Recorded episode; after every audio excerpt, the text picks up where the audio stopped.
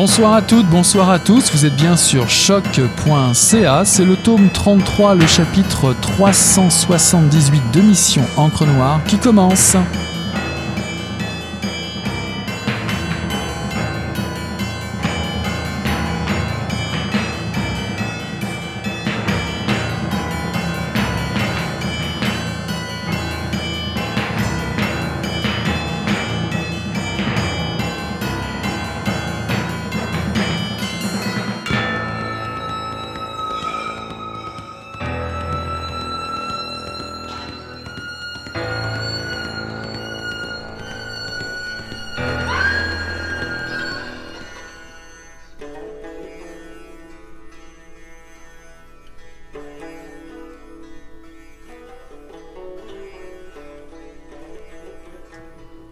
Jeune Jemal Eddin a beau chercher à dissimuler ses origines, il ne passe pas inaperçu à Kaboul.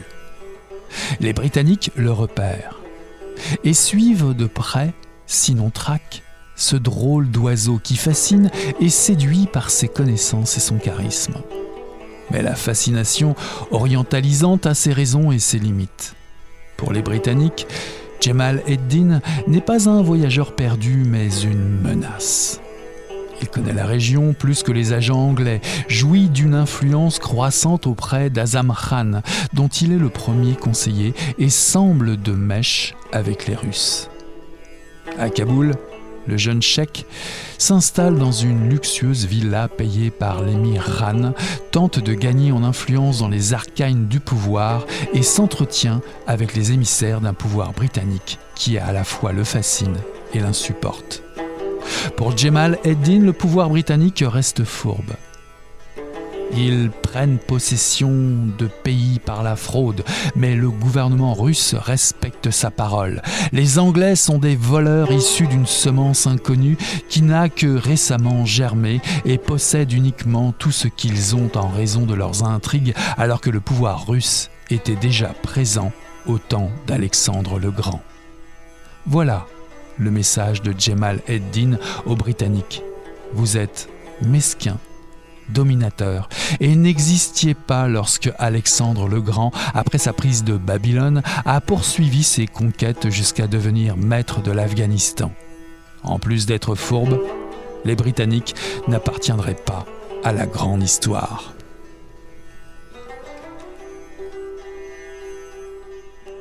Bonsoir à toutes, bonsoir à tous. Ceci est un extrait de Voyage en Afghanie par Guillaume Lavallée, paru en 2022 aux éditions Mémoire d'Encrier. Un peu après le 11 septembre, l'auteur Guillaume Lavallée se fait offrir une bourse pour écrire une thèse sur la vie de l'étrange et fascinant Jemal Eddin al-Afghani, le père supposé de l'islamisme. Or, emporté par sa passion pour le reportage, l'idée se perd sur les routes qui le conduisent au Pakistan, au Soudan, en Afghanistan, au Yémen, en Syrie, au Liban, à Gaza. Cependant, il constate que le nom de Jemal Eddin al-Afghani se murmure sur toutes les lèvres dès que l'on parle de philosophie, de religion, de la modernité de l'islam.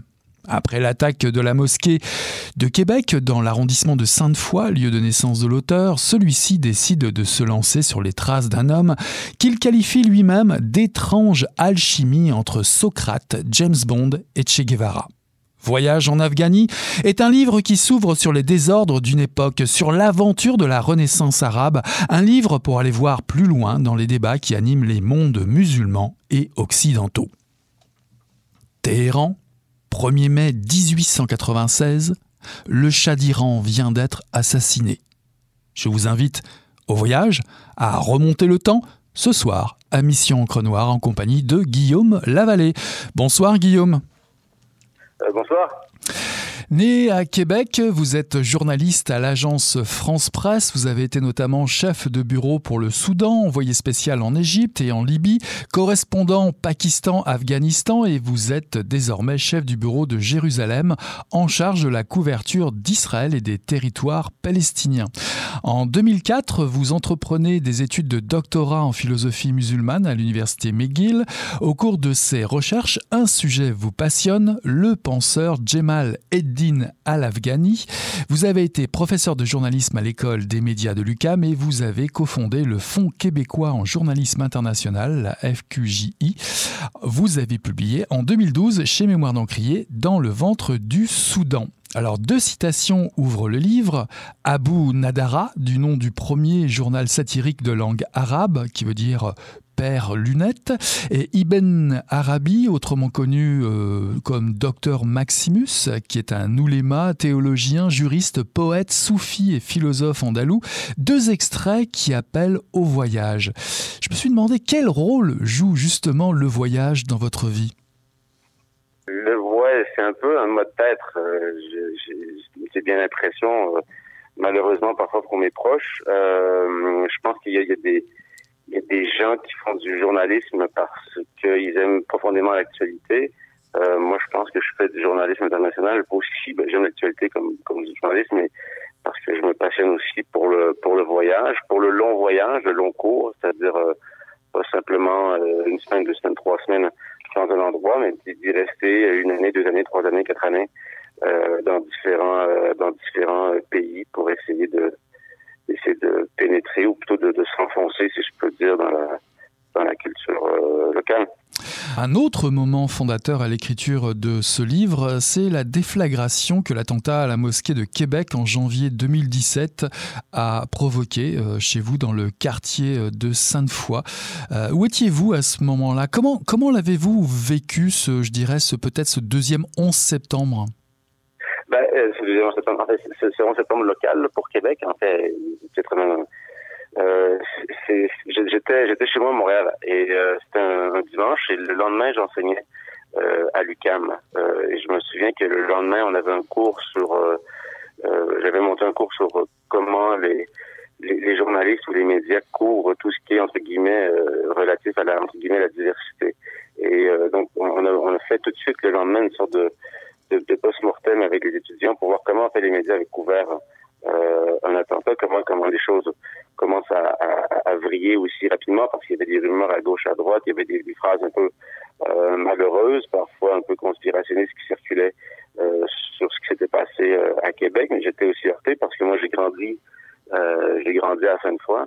Euh, puis je trouvais ça un peu absurde dans la manière de, de moi passer des années de reportage à l'étranger comme journaliste, principalement dans des pays euh, musulmans, puis de me retrouver dans ma propre ville, d'avoir un, attentat visant des, musulmans mhm.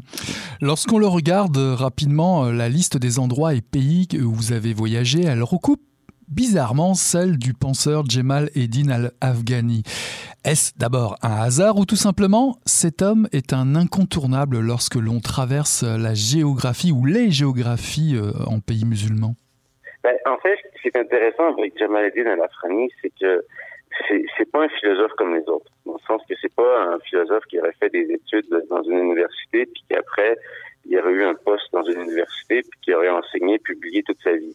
C'est vraiment une créature un peu particulière parce que euh, euh, il a, c'est un autodidacte premièrement, il a été formé à différents maîtres, mais il n'y a pas eu, il a pas vraiment de diplôme.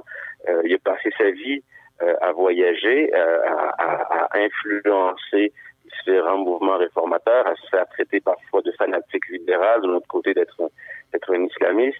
Euh, et, et, et, justement, je trouvais que c'était une, je ne dirais pas un personnage parce que c'est une personne réelle, mais ça nous permettait d'être un fil conducteur pour essayer d'expliquer comment euh, le rapport entre euh, la modernité occidentale et, et, le monde musulman euh, comment ces, ces rapports-là se sont développés parce que finalement avec lui on est on part dans, dans différents on va dans différents pays musulmans que ce mhm. soit l'Iran, l'Afghanistan, la Turquie, enfin l'Empire ottoman, l'Égypte et on va jusqu'à Paris.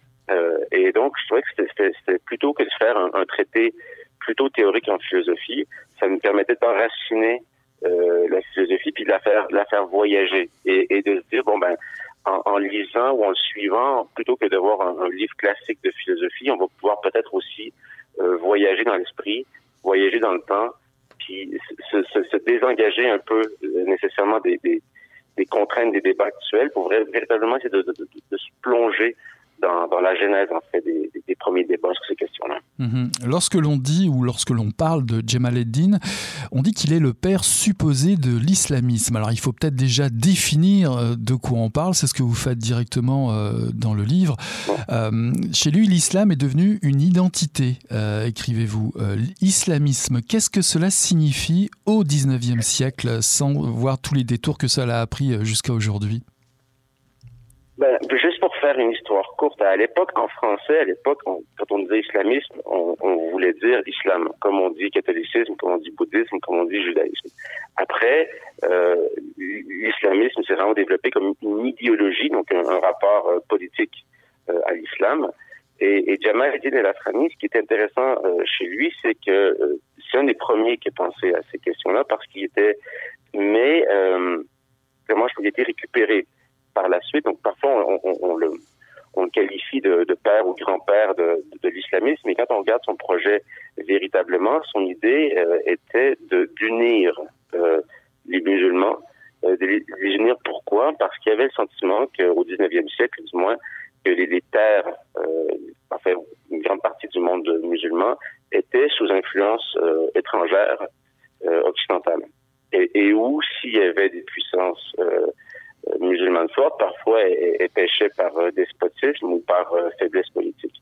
Et donc, il y avait le sentiment de dire, bon, ben, il faut unir tous les musulmans ensemble et il faut euh, raviver une espèce d'esprit euh, philosophique, scientifique, euh, qui, est, qui est un peu mort au 19e siècle. Et donc, et donc, en ce sens-là aussi, se nourrir de la pensée occidentale contemporaine. Et, et, et en ce sens-là, c'est pour ça que chez lui, je dis que l'islam devient euh, une identité parce que euh, et c'est une identité que je, trouve quasiment euh, presque séculaire parce que séculaire parce que il y a cette idée qu'on unit les musulmans pas sur la, le seul fait qu'ils ont une foi commune, mais sur le fait qu'ils partagent une expérience historique commune. Et donc c'est c'est pas de, de, dire que chacun doit appliquer euh, la loi islamique, que chacun doit se comporter de telle façon, de telle façon, mais davantage de dire euh, nous sommes face au même défi du, de l'impérialisme ou du colonialisme et par conséquent nous devons nous unir sur cette base-là.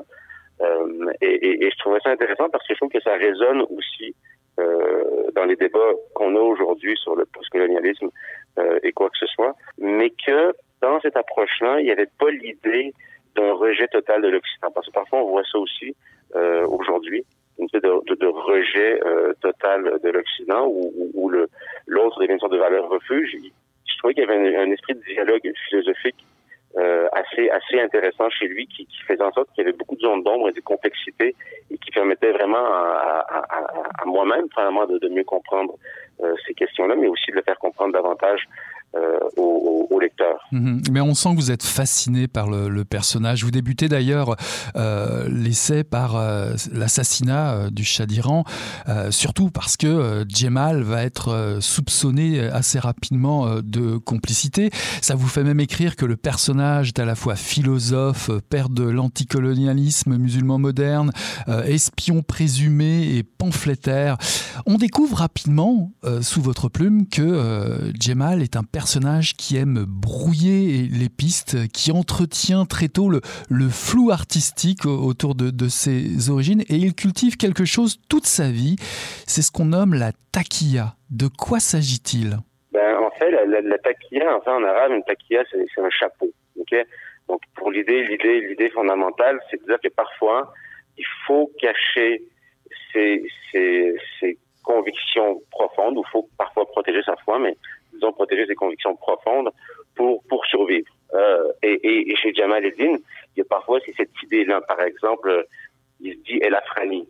El Afrani voudrait dire qu'il vient d'Afghanistan. Mais vient-il vraiment d'Afghanistan? S'il vient d'Afghanistan, ça veut dire qu'il serait musulman sunnite. Est-il véritablement musulman sunnite? Et, et chaque fois dans sa vie, dépendamment de où il va être, dépendamment de son audience, il va aussi parfois moduler euh, son discours. Par exemple, il y a une approche qui n'est pas tout à fait la même quand euh, il va être euh, en Afghanistan et quand, il va être à Paris. Donc, il va essayer de moduler un peu son discours. Et, en ce sens-là, oui, il, il, il, brouille, il brouille les pistes. Euh, mais quand on regarde la, la lame de fond, c'est quand même quelqu'un qui réfléchit toujours. Et parfois, il, parfois, bon, il y a clairement des excès. Parfois, il, parfois, il fait, il a fait, des, déclarations donc était quand même un peu malheureuse. Puis la question du Shah d'Iran est intéressante parce qu'elle pose la question de despotisme. C'est-à-dire qu'il y avait le sentiment à ce moment-là euh, que le Shah d'Iran, qui est au pouvoir depuis 50 ans, euh, s'était transformé euh, en, dictateur, qui vendait son pays euh, aux puissances étrangères. Et, donc, c'est intéressant de voir qu'un philosophe était considéré comme l'architecte potentiel de, l'assassin d'un despote. Et, je trouve que ça résonnait aussi dans la question des, des printemps arabes plus tard, parce que c'est toute la question de dire, bon, mais mhm. que fait-on face à, un système autoritaire? Jusqu'où peut-on aller? Est-ce que le, est-ce que le, est-ce que le meurtre d'un tyran est justifié? Et je trouvais qu'en filigrane, euh, il posait quand même ces, ces, ces, ces questions-là. En fait, ça les soulevait euh, naturellement. Euh, sans, sans non plus partir non, nécessairement dans, des, dans, dans, dans un, un, exposé théorique trop complexe, mais de, de décrire un peu euh, ce récit-là comme à la fois philosophique, mais à la fois comme un, un mini polar, tu vois, où il y a quand même mhm. un, une forme, une forme d'intrigue, je peux dire. Alors si, euh, au cours de son euh, séjour à Kaboul en Afghanistan, il n'est pas tout à fait un Afghani, si durant son séjour en Turquie, il n'est pas toujours reconnu comme un Roumi, un Turc. Son ennemi, qui est peut-être le fil, euh, le, fil de son récit, de son destin, son ennemi euh, viscéral, c'est l'Empire britannique, c'est le colonialisme. Est-ce que cet ennemi commun euh, qu'il va retrouver à peu près dans toutes les provinces, dans toutes les régions qu'il va fréquenter, est-ce que cet ennemi va devenir sa porte d'entrée un peu partout finalement? Ben, Ça va devenir sa porte d'entrée, mais c'est-à-dire que c'est sa porte, oui, c'est sa porte d'entrée, mais euh, mais à la fois c'est une porte d'entrée qui lui cause aussi beaucoup d'ennuis. Euh, parce que même dès qu'il arrive en Afghanistan quand il est jeune, parce qu'il faut dire que c'est une personne qui est très euh, charismatique, euh, qui parle plusieurs langues euh, et qui fascine euh, les gens autour de lui. Et donc rapidement, les services secrets britanniques commencent à l'épier, dire qui est ce, cet étrange conseiller politique du pouvoir afghan? Après ça, quand il va être en Égypte, les, les, les, les Britanniques vont toujours l'avoir à l'œil. Donc, si partout où il va, euh, la question britannique revient, à chaque fois aussi, les Britanniques l'ont euh, à l'œil jusqu'à la fin de sa vie. Euh, mais et, il y a une sorte de, de zone, que ceux qui s'intéressent à l'histoire du Maghreb, euh, Algérie, euh, Tunisie, Maroc, vont dire, bon, mais pourquoi il parle pas du colonialisme français au Maghreb à la même époque? Et, et ce qui est intéressant, c'est que c'est comme si il est tellement plongé dans, dans, dans l'anti-britannique, dans, dans, son opposition à l'Empire britannique qu'à un certain moment, il oublie que ben, les Français aussi euh, ont leur, euh, ont leur, euh, leur, leur terre euh, à l'époque euh, dans le monde musulman. Et, et, et je pense que il vient se réfugier à Paris, donc il veut faire aussi de Paris une base arrière. Et, et je trouvais ça intéressant de voir que euh, Paris devient à un moment donné, pendant quelques années, l'espèce de la, capitale de la, de pensée arabe euh, moderne. Et, euh, et, par ces politiques qu'on a. Euh, mais c'est vrai que pendant quelques années, se réfugiant de l'Empire britannique, il vient, il vient se, réfugier, il vient se placer à Paris. Et, c'est cette ville où va naître parmi ces textes les plus, les, plus, les, plus, les plus importants qui vont aussi façonner des générations de penseurs après euh, dans, le monde, dans le monde musulman. Mmh, mmh. Alors dans votre euh, présentation, en tout cas je le reprends dans, l'intro, vous dites que ce personnage, enfin en tout cas cet homme est une étrange alchimie entre Socrate, James Bond, Che Guevara, mais même à la lecture, je me suis même demandé euh, comment, comment ce, personnage serait présenté aujourd'hui dans la, dans la vie de tous les jours, dans la rue, comment il serait abordé, quelle image on retiendrait d'un tel personnage, car Jamal Eddin m'a fait vraiment penser à une autre icône euh, du du monde musulman, c'est Ahmed Shah Massoud, le, le fameux commandant Massoud, ouais. qui est finalement est devenu en tout cas ce genre de, de, de, de destin font que ces hommes deviennent rapidement des mythes qui, euh, qui par définition ne peuvent plus contrôler leur image. Quid du mythe, quid du personnage, quid de l'homme? Qu'est-ce qui vous a le plus posé de problème pour aborder euh, cette, on va dire, cette biographie rapide? Euh, Ce qui m'a posé le plus de problèmes, en fait, c'est le, les sources. Euh, parce que vu a beaucoup voyagé, euh, il a laissé des traces euh, un peu partout. Et, et donc, euh, disons que des documents euh, qui vont être euh, sur des, des archives sur les Indes, des archives sur l'Égypte, des archives sur l'Iran. il va y avoir des documents, des textes publiés dans la presse parisienne, des textes publiés dans la, dans la presse à Londres. Euh, et donc, il y a une espèce de somme de documentation qui est parfois difficile aussi euh, à décrypter. Et c'est ça qui, qui, qui, qui, est plus difficile. Puis des fois, de faire les choix. Qu'est-ce qu'on garde, qu'est-ce qu'on garde pas? Parce qu'en fait, j'ai fait une, une, cet essai-là sur quoi 225 pages.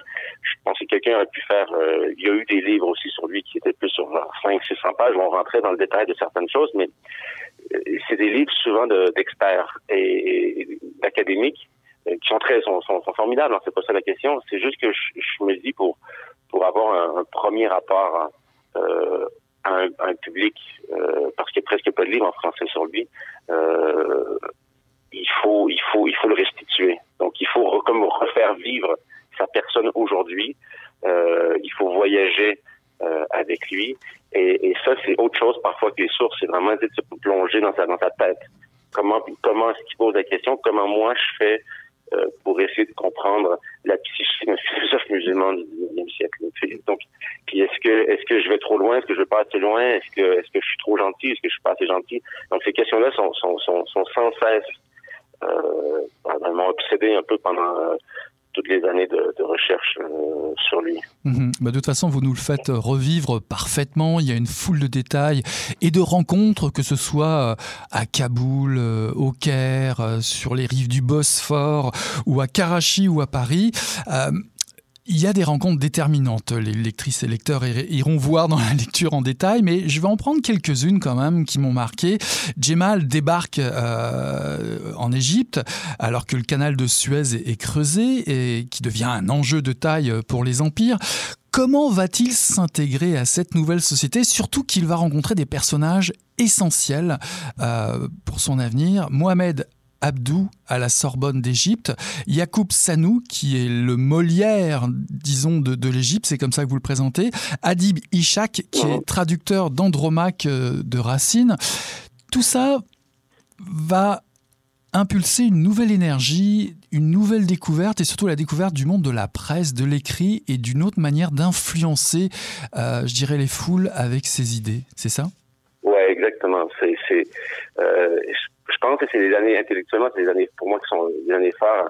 Euh, 1871, 1879 euh, au Caire, euh, en Égypte. Euh, il y a un bouillonnement intellectuel euh, en Égypte à l'époque. Toute une génération de jeunes penseurs qui essaient de véritablement penser à des questions assez simples en apparence, mais excessivement compliquées quand on rentre dans le détail et, et qui résonnent encore aujourd'hui. C'est comment peut-on rester euh, musulman tout en gardant, en prenant des apports philosophiques et lumières. Ces questions-là, je les résume de cette manière-là. Mais... Et donc, il y, a un mouvement de traduction, il y a un mouvement, euh, il y a une volonté euh, de se libérer d'un pouvoir qu'on trouve trop euh, oppressant. Et, et Jamal Eddin arrive là-bas et il commence à enseigner.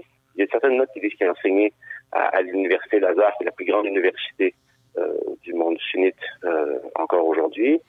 Et, et, rapidement, il, je ne sais pas ce qui s'est passé précisément, mais clairement, il gêne. Pourquoi? Parce que son enseignement, sa volonté d'enseignement, c'est un enseignement critique. Il cherche pas à apprendre, euh, à faire apprendre à tout le monde le, le Coran par cœur ou à réciter euh, différents textes, mais bien à, à, à, les réfléchir, à, à, creuser, à questionner, et ça plaît pas à tous. Et il s'installe dans un café du centre du Caire où il commence à donner son enseignement. Et les jeunes, les jeunes esprits, euh, des penseurs plus jeunes que lui, commencent à, en faire leur maître.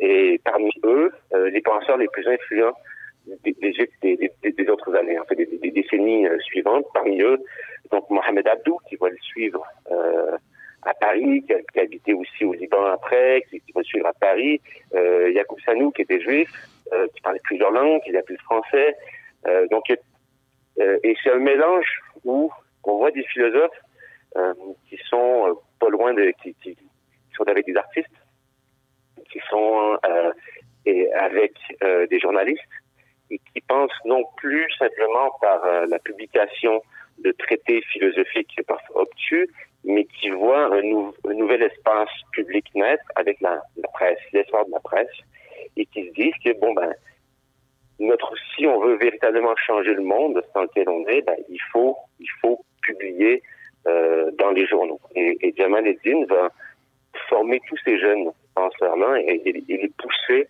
à, à, à sévir, si je peux dire, dans la presse euh, égyptienne pour pousser pour plus de réformes, pour pousser pour plus de liberté, pour pousser pour plus euh, d'éducation. Mhm. Et, euh, et, et, je trouve ça, je trouve ça absolument fascinant cette, cette, cette, ce moment-là parce que je dois avouer aussi qu'on a, on a parfois l'impression, euh, et si vous allez dans une librairie et vous cherchez des livres sur la, modernité en islam, vous, vous, vous trouvez pas, trouvez pas beaucoup de choses. il y a des livres spécialisés qui ont été écrits, mais je pense qu'on trouve peu de choses là-dessus et ça, et ça, et ça, et ça défait ou ça déconstruit parfois une image euh, qu'on aurait sur, sur la, la, la, philosophie, comment elle se pratiquait euh, à l'époque euh, dans les pays, euh, dans les pays euh, musulmans, dans le monde arabe en tout cas, et comment, euh, des fois, je me dis aussi, je me suis posé la question, euh, savoir s'il n'y avait pas eu parce que c'est toujours pénétré, la philosophie, toujours il y a des questions de géopolitique. Okay? Parce que vu qu'on pense toujours aussi dans le prisme d'une domination, euh, les questions politiques arrivent toujours avec une...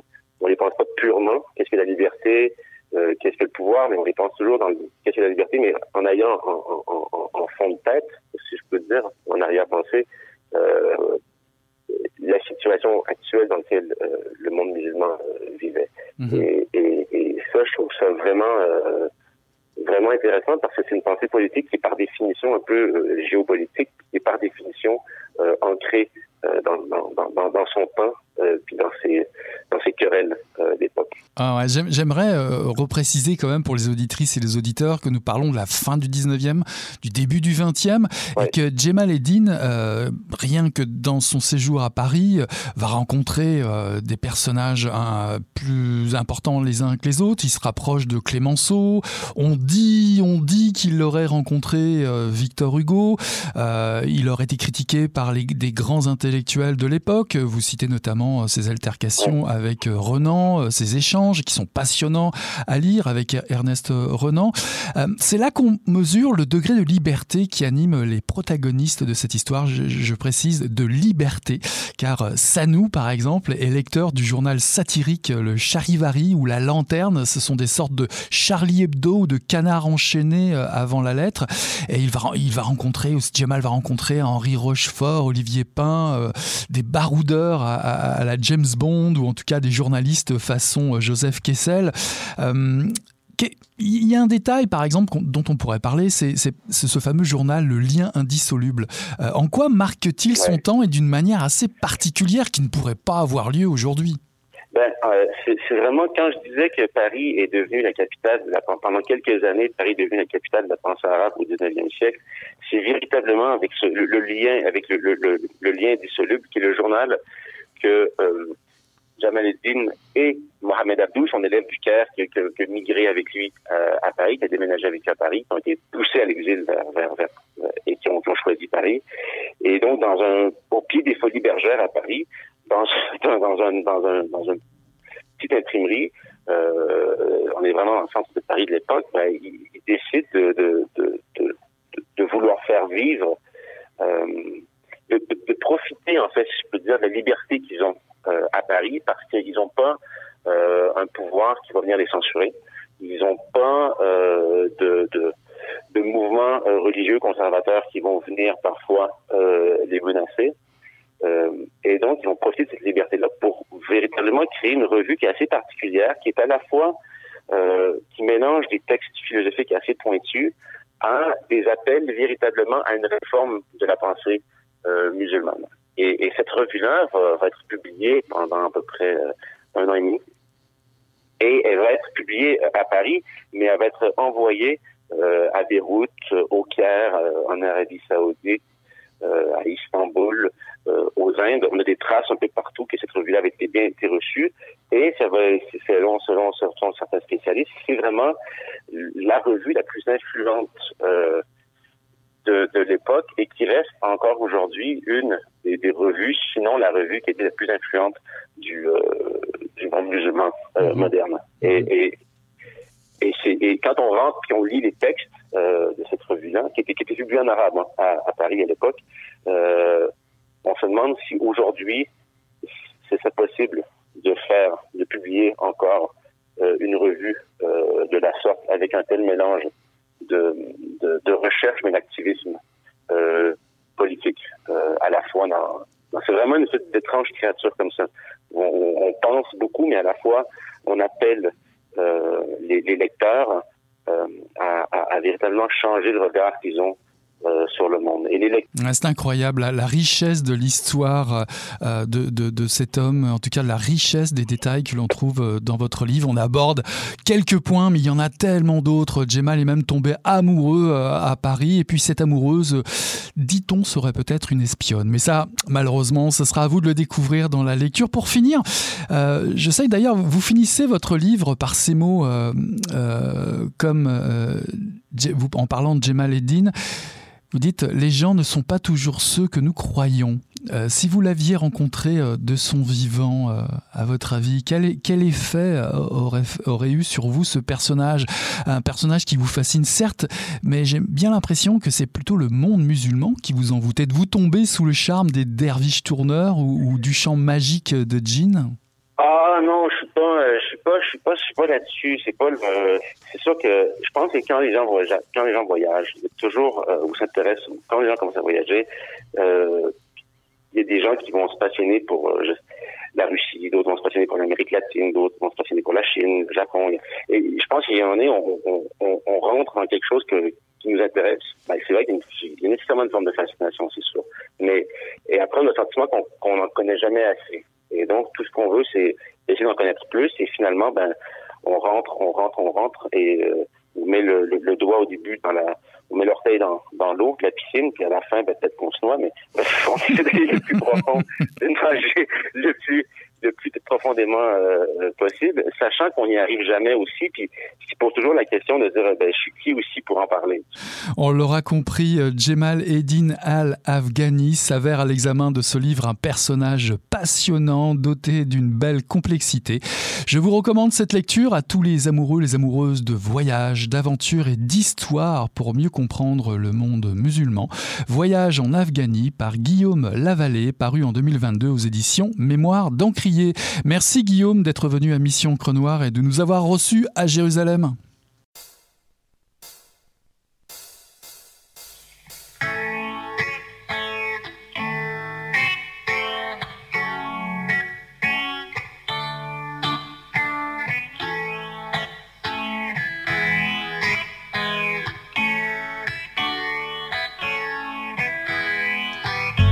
Dans l'économie capitaliste, toute opération doit être rentable, y compris la séquestration du carbone. Il faut donc pouvoir transformer ce carbone en marchandise à consommer. Climeworks revend par exemple du gaz carbonique pour les boissons de Coca-Cola. Il peut aussi servir à produire des carburants à faible émission, synthétiques ou à base d'algues, ou être projeté dans des serres pour accélérer la croissance des plantes. Mais ces solutions n'éliminent pas le CO2. Elles ne font que le déplacer dans le temps. La seule véritable façon de se débarrasser du CO2 consisterait à le mettre sous terre et à ne pas le consommer. Impossible de cette façon de le revendre pour en tirer profit. Capturer véritablement du carbone entre donc directement en contradiction avec la logique capitaliste. Si nous avons un jour besoin de cette technologie, ce que plusieurs croient nécessaire en raison de la gravité de la crise climatique, elle ne pourra véritablement être déployée efficacement que sur la base de notre besoin de maintenir la Terre habitable, pas sur la base du profit privé.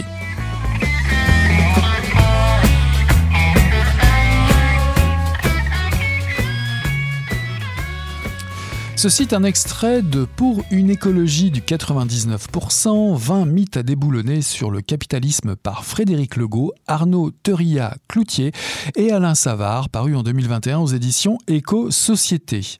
Depuis la sortie de ce livre, la pandémie n'en finit plus de finir. Des convois de camionneurs ont bloqué la ville d'Ottawa et d'autres endroits au Canada. Une guerre a été déclarée. Ajoutez à cela l'accélération de la crise écologique et voilà autant d'arguments pour avoir de bonnes raisons de nous inquiéter de l'avenir proche, comme le soulignent les trois auteurs de ce livre. L'humanité est confrontée à des gouvernements qui, dans leur ensemble, jouent la carte de l'autruche et baignent dans un climato-optimisme béat qui nous promet des lendemains qui chantent en facilitant une transition douce vers un capitalisme vert. Or, l'existence même de ce livre vise à déconstruire ce rêve en couleur et de jeter un regard lucide sur les mythes véhiculés par cette dangereuse illusion. Cet essai est un cours accéléré et nécessaire d'autodéfense sur l'économie du capitalisme et les stratégies politiques pour le dépasser. 2020 a été l'année la plus chaude jamais enregistrée dans l'histoire et rien qu'au Québec, les VUS représentent 70% des véhicules vendus. Comment faire face? Comment bâtir un mouvement écologiste populaire? J'accueille Frédéric Legault ce soir à Mission Encre Noire. Bonsoir Frédéric. Bonsoir Eric. Vous enseignez la sociologie et complétez une thèse sur l'économie post-capitaliste. Ce livre, pour une écologie du 99%, 20 mythes à déboulonner sur le capitalisme, a été écrit en partenariat avec Arnaud Teria-Cloutier, qui est enseignant de philosophie, doctorant en sociologie et auteur de Printemps de force, qui est paru chez Lux Éditeur en 2017, ainsi que qui a reçu le prix du livre politique et de l'Assemblée nationale du Québec en 2018, et Alain Savard, qui est conseiller syndical et docteur en sciences politiques à l'Université de York.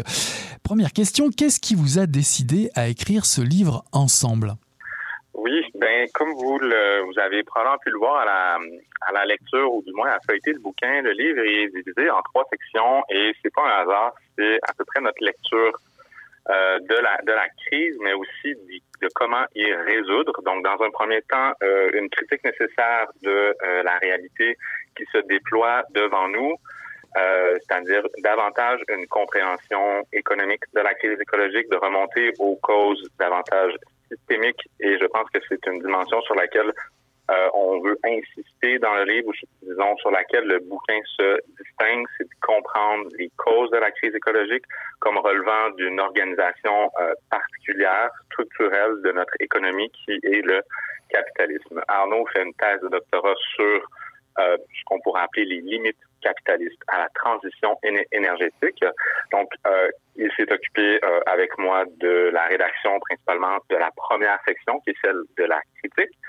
On, on, enchaîne dans un deuxième temps avec une section sur la proposition, donc qui vient aussi d'une certaine manière légitimer la critique, c'est-à-dire que nous proposons euh, des alternatives. Nous considérons qu'il est non seulement possible, mais désirable d'organiser notre économie sur des bases autres, sur des nouvelles bases qui permettent, qui facilitent, encouragent et euh, c'est ça qui permet de satisfaire les besoins de tout le monde à l'intérieur des limites planétaires. Mhm. C'est une contrainte, ce sont deux limites qui sont pas respectées par l'économie capitaliste, qui ne respectent pas les besoins de tout le monde, tout en transgressant les limites planétaires. Donc, faut le faire. Et dans un troisième temps, ben, euh, c'est ça. En fait, moi, je termine euh, une thèse sur l'économie post-capitaliste, sur la planification démocratique de l'économie. Et Alain euh, a terminé une thèse en euh, sciences politiques sur les enjeux d'accumulation du pouvoir, d'organisation politique des mouvements sociaux. Donc, se pose la question comment accumuler suffisamment de pouvoir pour inverser la tendance, pour, si on veut l'appliquer à la réalité écologique, pour rétablir l'équilibre socio-écologique qui est détruit par les forces économiques actuelles. Mhm. Alors cet ouvrage se veut euh, pédagogique. Euh, n'oublions pas d'ailleurs de souligner l'excellent travail d'illustration de Clément de Golejac, qui est un artiste et illustrateur euh, qui est né à Paris, mais qui vit depuis une quinzaine d'années ici à Montréal, qui est l'auteur de plusieurs livres, tous parus au Cartanier. Alors effectivement, c'est un livre, c'est un essai très complet. On retrouve effectivement les trois grandes parties distinctes. Il y a même un à la fin de, chaque chapitre. Il y a une bibliographie sélective, un glossaire très complet. Avez-vous une idée de, du lectorat à qui ce, livre euh, est, euh, est, dédié? On, a, on a vraiment... Euh, on, a vraiment tenté de vulgariser le plus possible et de de dégonfler l'ensemble de l'espèce de, de, vocabulaire universitaire euh, et de, se départir des abstractions non nécessaires pour rendre euh, la lecture euh, quand même d'une lecture, si on veut, anticapitaliste de la crise écologique digeste pour monsieur et madame tout le monde qui n'aurait pas de bagage préalable. Donc, c'est un livre qu'on a voulu euh, accessible dans la mesure où il n'exige pas de connaissances préalables à sa lecture et on, on, on pense qu'il peut amener la réflexion euh, autant dans le mouvement écologiste que dans le débat public à un point euh, plus loin, dans la direction que nous, on veut. C'est mhm. notamment euh, à l'égard du mouvement écologiste que le livre est destiné. Les trois auteurs, on s'implique à différents degrés dans ce mouvement.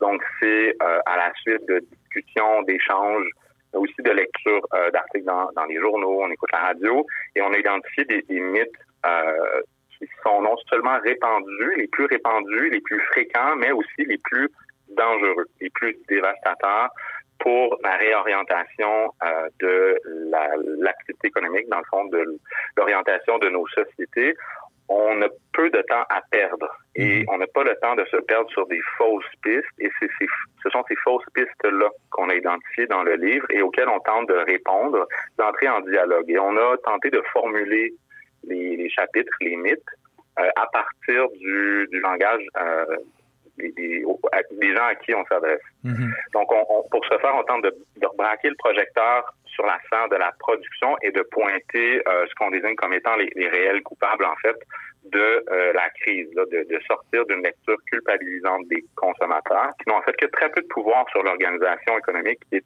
responsable de la crise, et de se demander, mais qui pollue, et pourquoi il pollue, et comment il pollue. Donc, c'est une des questions qui, traverse euh, l'ouvrage et qu'on tente de, de répondre en mettant le projecteur sur euh, une dimension structurelle de l'économie actuellement. Donc, non seulement de sortir de l'affaire de la consommation, d'aller derrière l'étalage, donc de tout ce qui se passe avant même qu'on on, tende le bras vers euh, une marchandise sur, euh, sur les tablettes. Donc, et là, ça, dans l'antre de la production, qu'on pourrait appeler, c'est tout là que se déroule le problème et c'est un problème sur lequel vous et moi, membres du 99 en tant que consommateur ou travailleur et dont on n'a pas d'emprise. C'est une économie qui est non démocratique, le mhm. capitalisme. Mhm. C'est-à-dire que ni le consommateur, la consommatrice, travailleur, travailleuse n'a droit de vote euh, sur l'organisation du capital productif, l'organisation des rapports de production.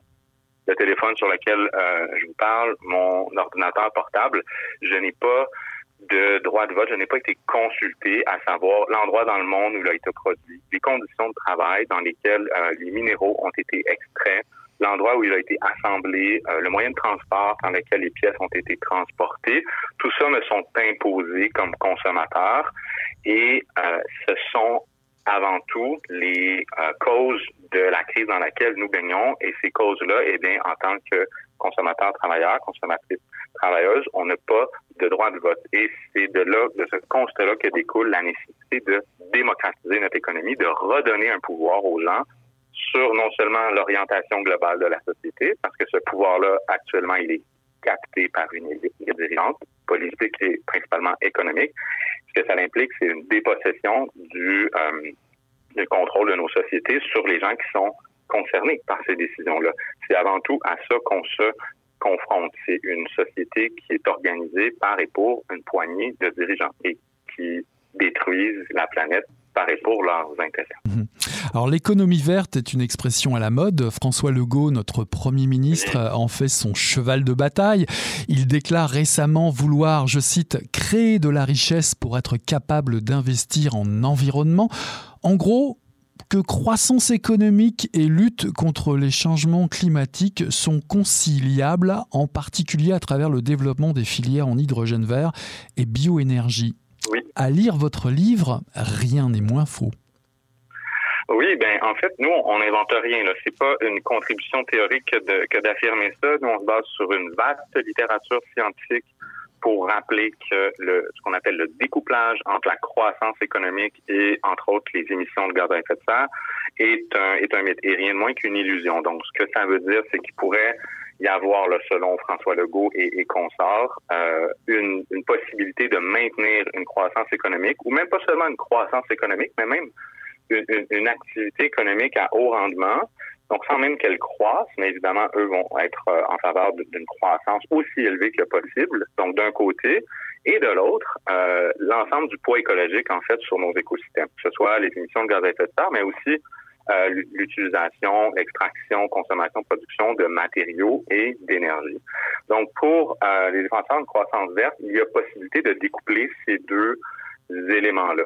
Euh, c'est une illusion qui repose sur euh, plusieurs euh, fausses pistes qui, dans un premier temps, euh, esquivent toute la part de la dimension matérielle de la croissance économique. Quand on parle de croissance économique, qui est euh, à toute fin pratique l'augmentation annuelle du, du PIB, c'est-à-dire tout ce qui mesure, ce qui mesure tout ce qui est vendu et acheté dans une économie à l'intérieur d'une année. Donc, euh, on va s'acheter un café au, au coin, euh, PIB plus 5 dollars, on achète euh, on fait le plein d'essence, PIB plus, bon, maintenant 100 dollars, disons. Euh, mais gros, grosso modo, euh, mais c'est de faire, euh, euh, c'est de lever les yeux sur le fait que le PIB a une dimension qui est matérielle. Mhm. Donc, chaque flux matériel, chaque flux économique, pardon, chaque flux monétaire se traduit de façon irréductible par des, des flux qui sont matériels et énergétiques. Donc, la croissance, c'est pas seulement euh, des, des, des, taux, euh, des, des, taux hypothécaires, des taux de rendement, euh, du crédit, c'est avant tout, d'un point de vue biophysique, c'est des flux matériels et énergétiques. C'est des tonnes d'asphalte, c'est des tonnes de béton, des tonnes de matériaux, euh, des hectares. C'est euh, un poids écologique. Et à, à on peut, euh, pointer que tout ce qui a été produit par l'homme, selon une étude publiée l'année dernière, en 2021, donc autoroutes, voitures, bâtiments, euh, euh, technologie, infrastructures, tout ce qui a été produit par l'activité humaine a dépassé en poids l'ensemble de la biomasse à l'échelle de la planète. Euh, donc, c'est pas peu dire, là.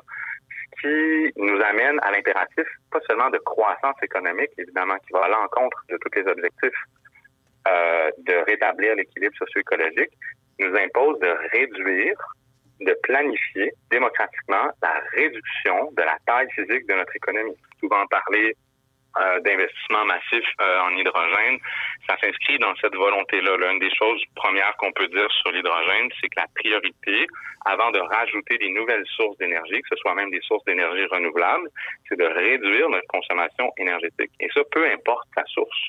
Et cette réduction-là énergétique, elle va soit être choisie ou subie.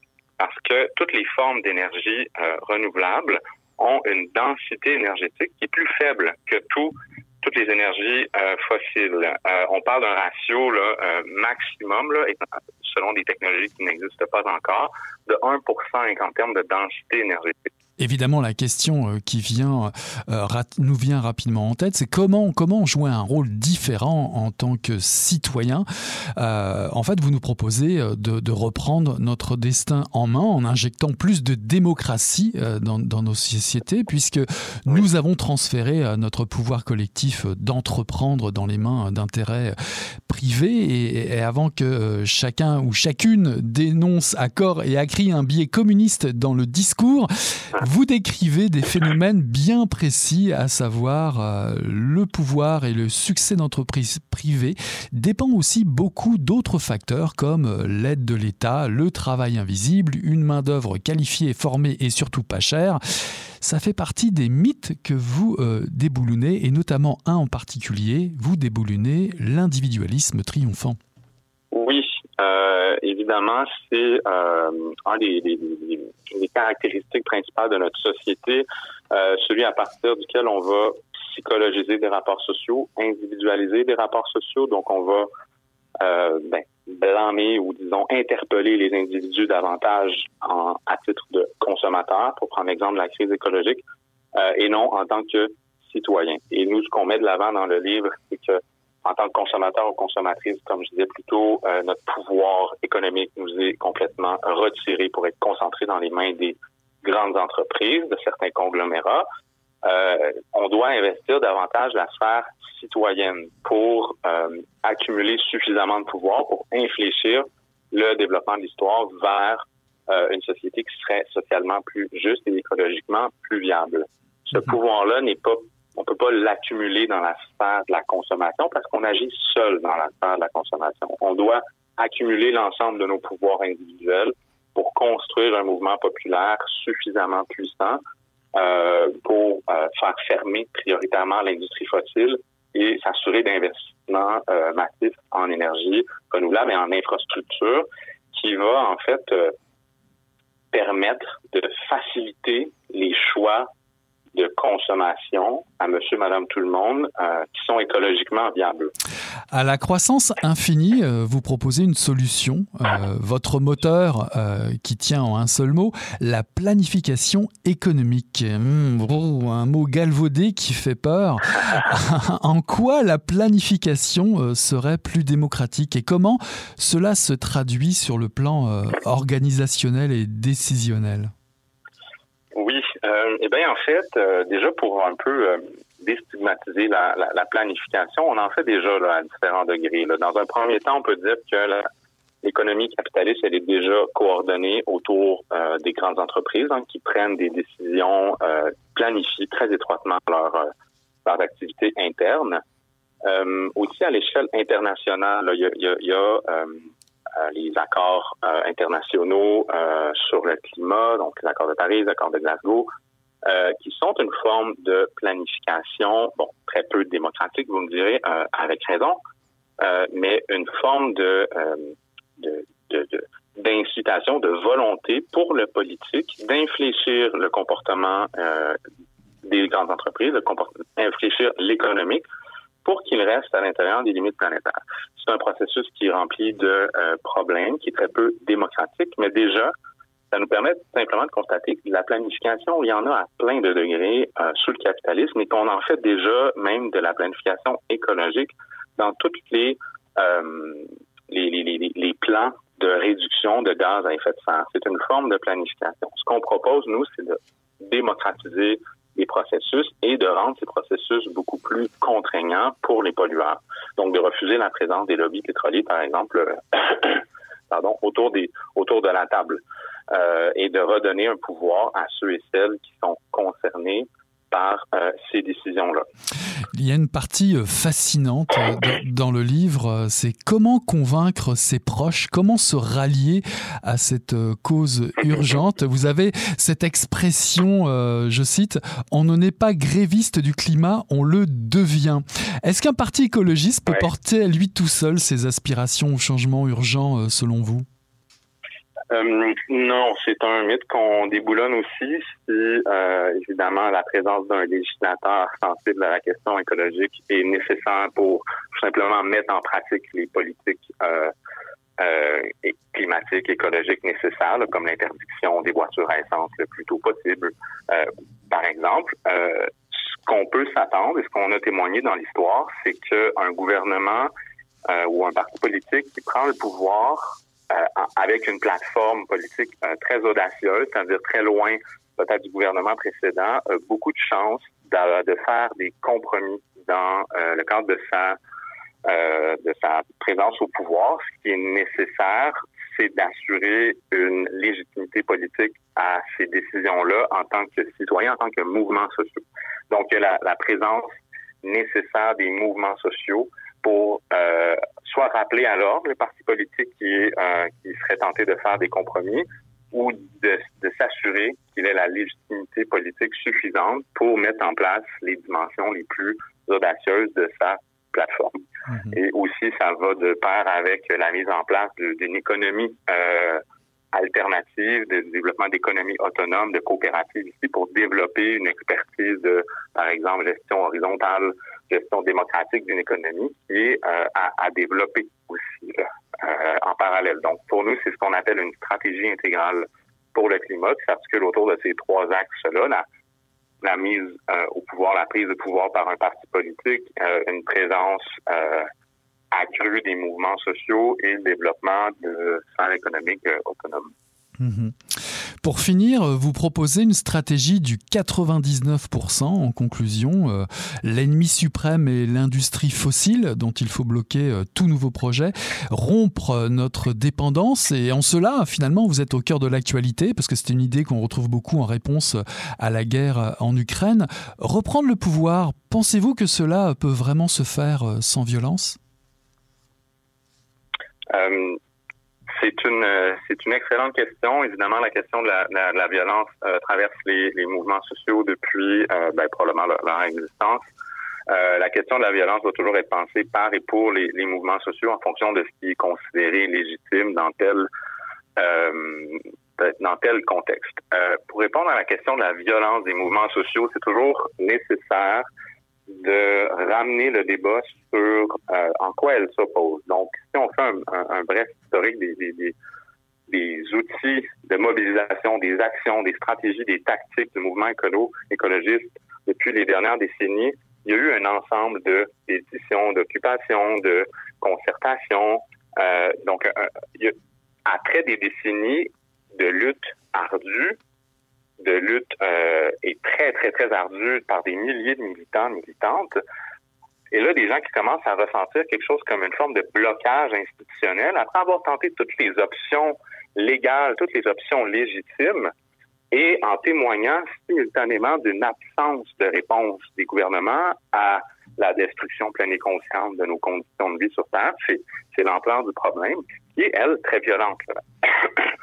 Donc, il y a la nécessité quand on parle de violence utilisée par les mouvements sociaux, de rappeler avant tout la violence euh, institutionnelle de l'économie capitaliste qui, assassine des militants écologistes dans le Sud euh, à chaque année. On parle de, excusez-moi, plusieurs centaines de militants écologistes annuellement euh, parce qu'ils sont des militants écologistes.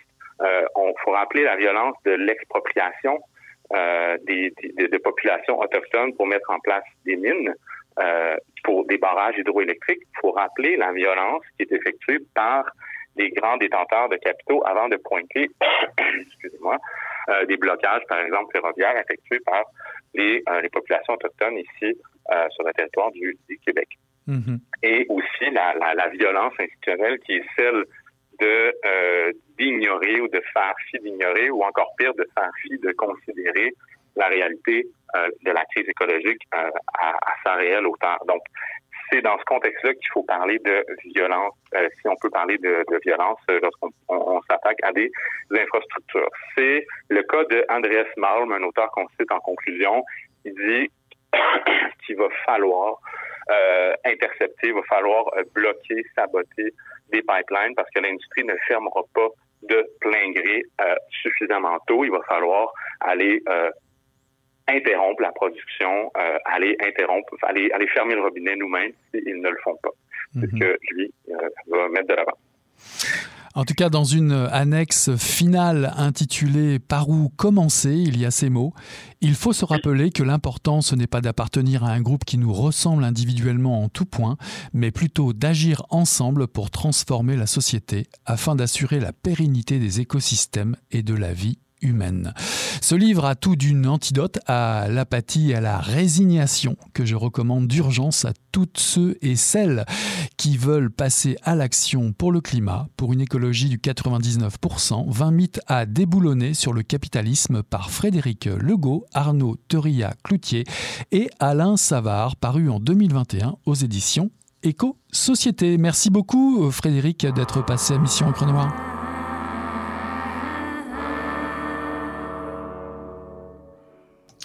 Voilà, Mission Encre Noire s'achève ce soir. J'ai eu le plaisir de recevoir en entrevue Guillaume Lavallée pour nous présenter Voyage en Afghanie, paru en 2022 aux éditions Mémoire d'Encrier. Et en seconde partie d'émission, Frédéric Legault est venu nous présenter pour une écologie du 99%, 20 mythes à déboulonner sur le capitalisme qu'il coécrit aux côtés de Arnaud Toria-Cloutier et Alain Savard, est paru en 2021 aux éditions Éco-Société.